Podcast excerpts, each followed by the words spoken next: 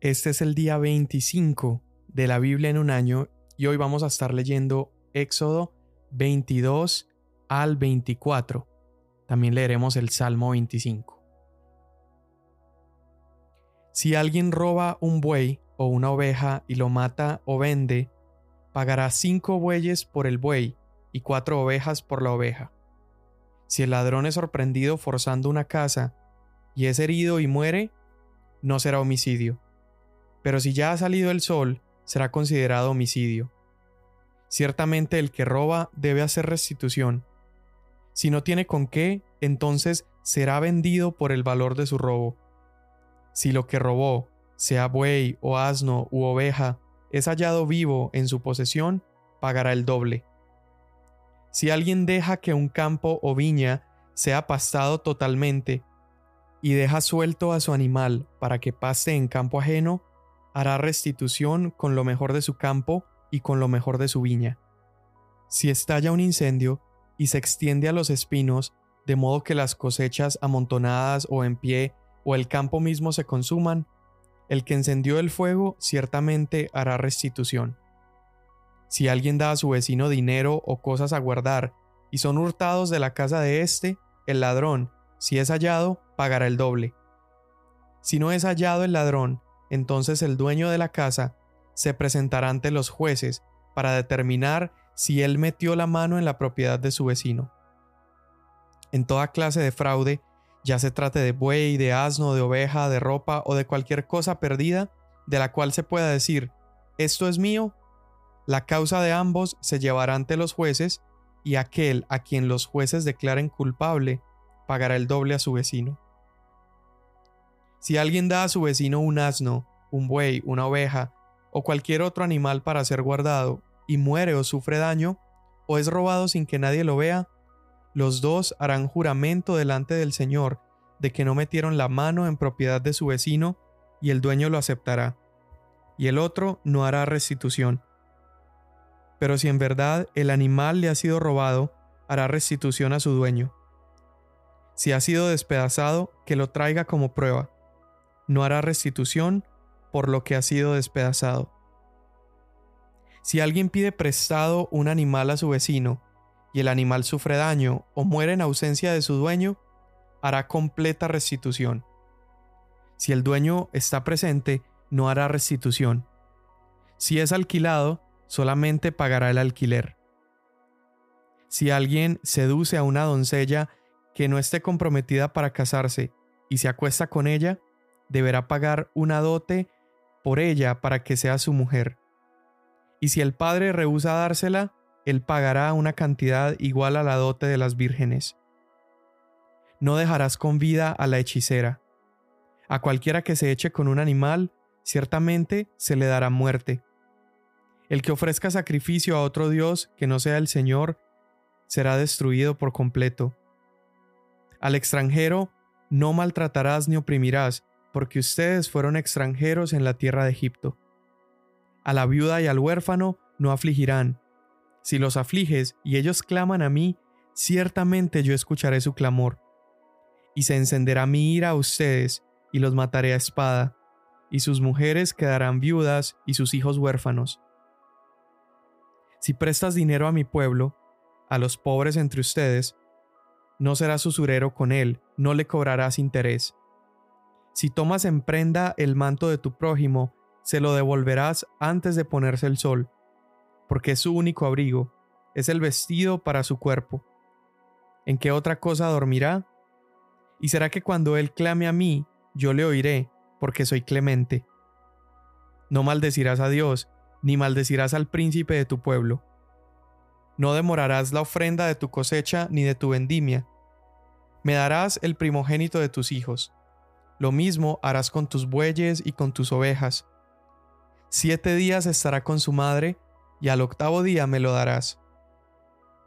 Ustedes serán hombres santos para mí. No comerán carne despedazada por las fieras en el campo, a los perros la echarán. No propagarás falso rumor, no te concertarás con el impío para ser testigo falso. No seguirás a la multitud para hacer el mal ni testificarás en un pleito inclinándote a la multitud para pervertir la justicia. Tampoco serás parcial al pobre en su pleito. Si encuentras extraviado el buey de tu enemigo o su asno, ciertamente se lo devolverás. Si ves caído debajo de su carga el asno de uno que te aborrece, no se lo dejarás a él solo, ciertamente lo ayudarás a levantarlo. No pervertirás el derecho de tu hermano menesteroso en su pleito. Aléjate de acusación falsa, y no mates al inocente ni al justo, porque yo no absolveré al culpable. No aceptarás soborno, porque el soborno ciega aún al de vista clara y pervierte las palabras del justo. No oprimirás al extranjero, porque ustedes conocen los sentimientos del extranjero, ya que ustedes también fueron extranjeros en la tierra de Egipto. Seis años sembrarás tu tierra y recogerás su producto, pero el séptimo año la dejarás descansar, sin cultivar, para que coman los pobres de tu pueblo, y de lo que ellos dejen, coman los animales del campo. Lo mismo harás con tu viña y con tu olivar. Seis días trabajarás, pero el séptimo día dejarás de trabajar, para que descansen tu buey y tu asno, y para que el hijo de tu sierva, así como el extranjero, renueven sus fuerzas. Y en cuanto a todo lo que les he dicho, estén alerta. No mencionen ni se oiga en sus labios el nombre de otros dioses. Tres veces al año me celebrarán fiesta. Guardarás la fiesta de los panes sin levadura. Siete días comerás pan sin levadura como yo te mandé en el tiempo señalado del mes de Aviv, pues en él saliste de Egipto. Y nadie se presentará ante mí con las manos vacías. También guardarás la fiesta de la siega de los primeros frutos de tus labores, de lo que siembres en el campo, y la fiesta de la cosecha al fin de año cuando recojas del campo el fruto de tu trabajo. Tres veces al año se presentarán todos tus varones delante del Señor Dios. No ofrecerás la sangre de mi sacrificio con pan leudado, ni la grasa de mi fiesta quedará hasta la mañana. Traerás lo mejor de las primicias de tu tierra a la casa del Señor tu Dios no cocerás el cabrito en la leche de su madre. Yo enviaré un ángel delante de ti, para que te guarde en el camino y te traiga al lugar que yo he preparado. Sé prudente delante de él y obedece su voz. No seas rebelde contra él, pues no perdonará la rebelión de ustedes, porque en él está mi nombre. Pero si en verdad obedeces su voz y haces todo lo que yo digo, entonces seré enemigo de tus enemigos y adversario de tus adversarios. Pues mi ángel irá delante de ti y te llevará a la tierra del amorreo, del hitita, del fereceo, del cananeo, del hebeo y del jebuseo, y los destruiré por completo. No adorarás sus dioses ni los servirás, ni harás lo que ellos hacen, sino que los derribarás totalmente y harás pedazos sus pilares sagrados. Pero ustedes servirán al Señor su Dios él bendecirá tu pan y tu agua. Yo quitaré las enfermedades de en medio de ti. En tu tierra no habrá mujer que aborte ni que sea estéril. Haré que se cumpla el número de tus días. Enviaré mi terror delante de ti, y llenaré de confusión a todo pueblo donde llegues, y haré que todos tus enemigos vuelvan la espada ante ti. Enviaré avispas delante de ti para que echen fuera de delante de ti a los hebeos, a los cananeos y a los hititas no los echaré delante de ti en un solo año, a fin de que la tierra no quede desolada y se multipliquen contra ti las bestias del campo. Poco a poco los echaré de delante de ti hasta que te multipliques y tomes posesión de la tierra. Fijaré tus límites desde el mar rojo hasta el mar de los filisteos, y desde el desierto hasta el río Éufrates, porque en tus manos entregaré a los habitantes de la tierra y tú los echarás delante de ti. No harás pacto con ellos ni con sus dioses. Ellos no habitarán en tu tierra, no sea que te hagan pecar contra mí, porque si sirves a sus dioses, ciertamente esto será tropezadero para ti. Entonces Dios dijo a Moisés, Sube hacia el Señor, tú y Aarón, Nadab y Abiú, y setenta de los ancianos de Israel, y adorarán desde lejos sin embargo, Moisés se acercará solo al Señor. Ellos no se acercarán, ni el pueblo subirá con él. Moisés vino y contó al pueblo todas las palabras del Señor y todas las ordenanzas. todo el pueblo respondió a una voz y dijo, Haremos todas las palabras que el Señor ha dicho. Moisés escribió todas las palabras del Señor, levantándose muy de mañana, edificó un altar al pie del monte, con doce columnas por las doce tribus de Israel, y envió jóvenes israelitas que ofrecieron holocaustos y sacrificaron novillos como ofrenda de paz al Señor. Moisés tomó la mitad de la sangre y la puso en vasijas, y la otra mitad de la sangre la roció sobre el altar. Luego tomó el libro del pacto y lo leyó a oídos del pueblo, y ellos dijeron, Todo lo que el Señor ha dicho, haremos, y obedeceremos. Entonces Moisés tomó la sangre y la roció sobre el pueblo, y dijo, Esta es la sangre del pacto que el Señor ha hecho con ustedes, según todas estas palabras. Y subió Moisés con Aarón, Nadab y Abiú, y setenta de los ancianos de Israel, y vieron al Dios de Israel. Debajo de sus pies había como un embaldosado de zafiro, tan claro como el mismo cielo. Pero él no extendió su mano contra los príncipes de los israelitas. Ellos vieron a Dios y comieron y bebieron. Y el Señor dijo a Moisés, Sube hasta mí, al monte, y espera allí, y te daré las tablas de piedra con la ley y los mandamientos que he escrito para instrucción de ellos. Moisés se levantó con Josué, su ayudante, y subió Moisés al monte de Dios. Y dijo a los ancianos, Espérennos aquí hasta que volvamos a ustedes. Aarón y Ur estarán con ustedes. El que tenga algún asunto legal, acuda a ellos. Entonces Moisés subió al monte, y la nube cubrió el monte. Y la gloria del Señor reposó sobre el monte Sinaí.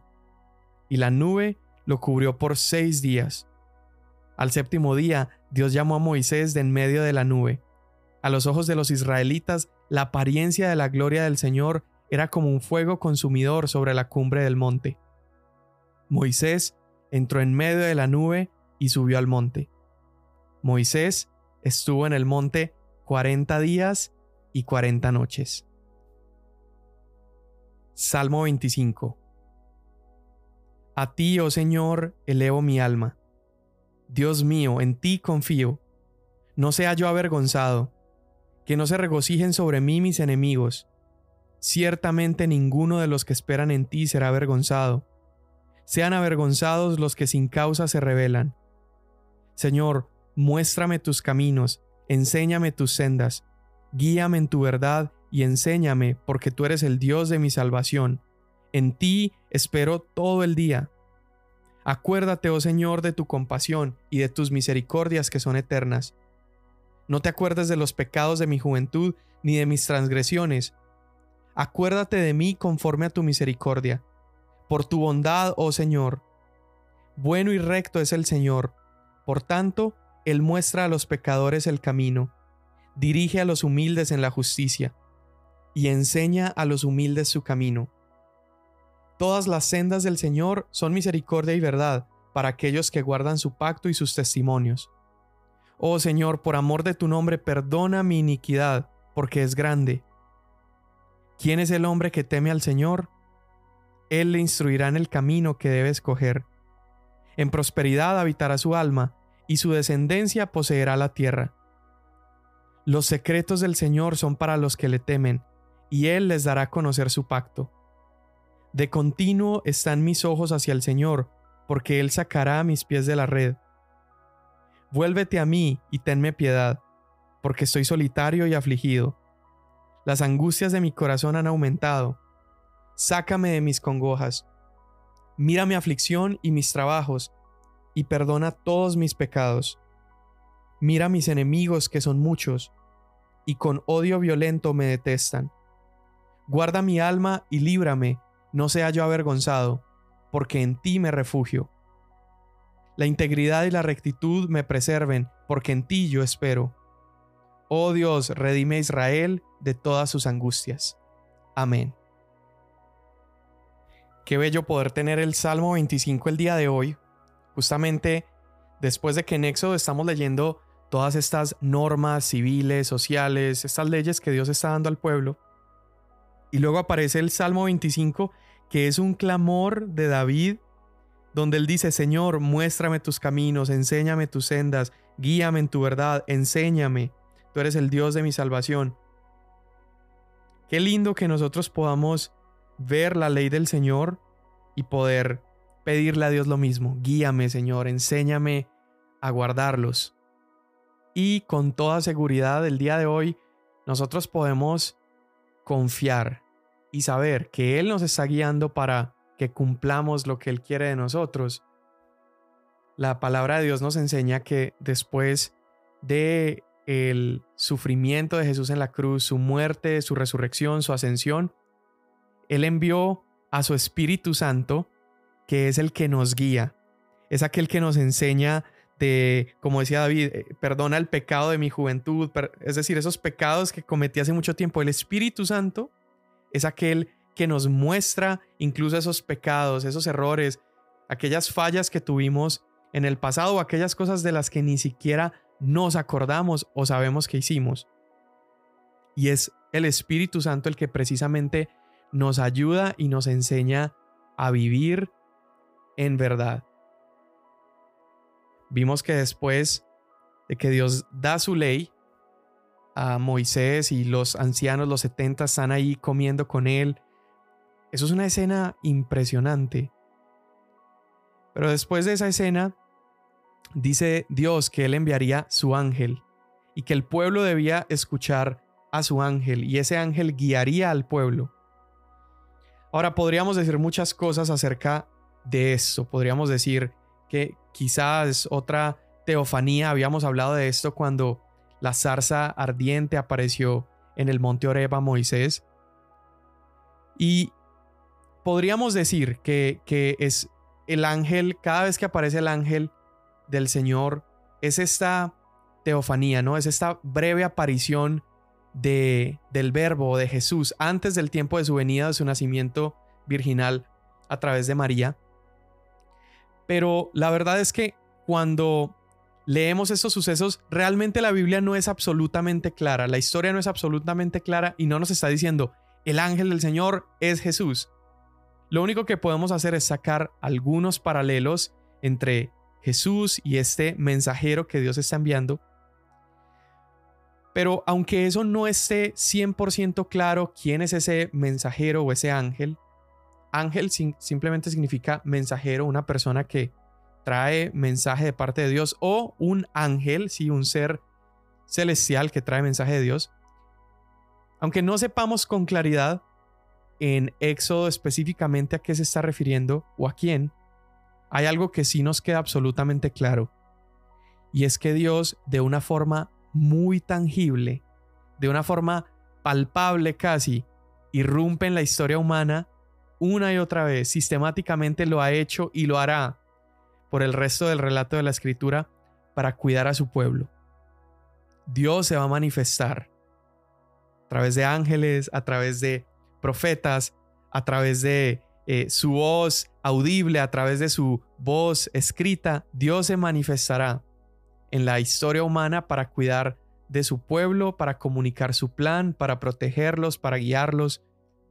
Y eso es lo que hace hoy también con nosotros. Dios se sigue manifestando para guardarnos, para cuidarnos y para comunicar su plan y su palabra a nuestras vidas. Y esto lo ha hecho a través de la persona de Jesús y a través de la palabra escrita. Ahora, cuando leemos toda esta lista de leyes, podremos pensar en, en qué estaba haciendo Dios en ese momento. Quiero recordar algo, y es que Dios entrega estas leyes que iban a significar un, un absoluto progreso de la nación de Israel. O sea, si la nación lograba acogerse a esta ley, wow, iban a ser una nación radicalmente diferente de todas las naciones. Naciones que para entonces no tenían un sentido de justicia, naciones que no estaban interesados en el, en el desvalido, en el pobre. Pero Dios trae esta ley para que el pueblo vaya de gloria en gloria. Dios está interesado en resolver los problemas de injusticia. Quiero mencionar esto y ya lo he dicho varias veces. A veces hemos dicho, no, el Dios, Dios en el Antiguo Testamento era, era malvado, era severo. Sí, había una severidad en Dios porque Él estaba interesado en que conociéramos su carácter santo y justo. Pero aun cuando lees esas leyes que son severas, también puedes ver un Dios que es compasivo y un Dios que está mostrando que le interesan aún esos pequeños detalles que agobian a la humanidad. Leyes que dicen cómo pagar el, el asno de tu prójimo si es que por accidente lo dañaste, cómo restituir algo que se te perdió cuando alguien te lo prestó. Hasta esos detalles minuciosos son absolutamente radicales, pero también son, son completamente necesarios para la humanidad que estaba sumida en injusticia y en necesidad.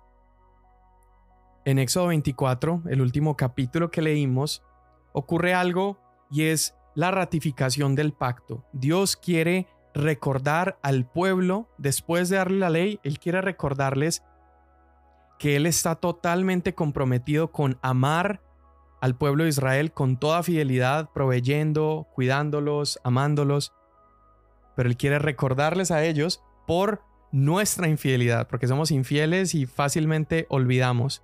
Entonces, para ratificar el pacto, Moisés hace algo y es que toma la sangre de estos sacrificios y rocía al pueblo con sangre. Empieza a, a aventar esas gotas de sangre que caerían sobre el pueblo y esto ocurre para que el pueblo entendiera que su relación con Dios, gracias a nuestra necedad, a nuestra rebelión, iba a tener que estar siempre ligada con la muerte de un sustituto. Dios perdonaría los pecados del pueblo, los errores del pueblo, mientras hubiera un sustituto inocente que estuviera pagando por ellos. Esto apunta claramente, apunta a Jesús Mira lo que dice Primera de Pedro, capítulo 1, verso 2. Dice que fuimos elegidos según el previo conocimiento de Dios Padre por la obra santificadora del Espíritu para obedecer a Jesucristo y ser rociados con su sangre. Termina que la gracia y paz les sean multiplicadas a ustedes. Así como Moisés roció al pueblo con la sangre de este sacrificio, hoy entendemos a la luz de la vida y la obra de Jesús que nosotros hemos sido rociados con su sangre. Tú y yo merecíamos ojo por ojo, diente por diente, la ley del talión, lo que, lo que leía Moisés. Pero porque Jesús puso la otra mejilla y pagó por nosotros, aunque él nunca pecó y fue tratado como el peor de los pecadores y de los criminales, ahora, por su sacrificio, nosotros podemos vivir como Él quiere que vivamos. Somos rociados entonces por su sangre y es por esa sangre que es efectiva, es más efectiva que la de un cordero, la de un cabrito, es absolutamente efectiva porque es la sangre del Hijo de Dios que nos justificaría para siempre. Y entonces hemos recibido ahora el Espíritu Santo y podemos vivir como Él quiere que vivamos. Al leer entonces por los próximos libros de la Biblia que estaremos leyendo las leyes y todos los estatutos y cosas tan minuciosas, recordemos que Jesús vino a este mundo y cumplió absolutamente a cabalidad toda la ley, porque tú y yo fuimos incapaces de cumplirla, y entonces Él puede morir por nosotros y justificarnos. Gracias Jesús por tu sacrificio, gracias Dios por un día más en tu palabra y que y que nos has justificado, nos has perdonado. Gracias Señor, en el nombre de Jesús. Amén. Mañana nos vemos.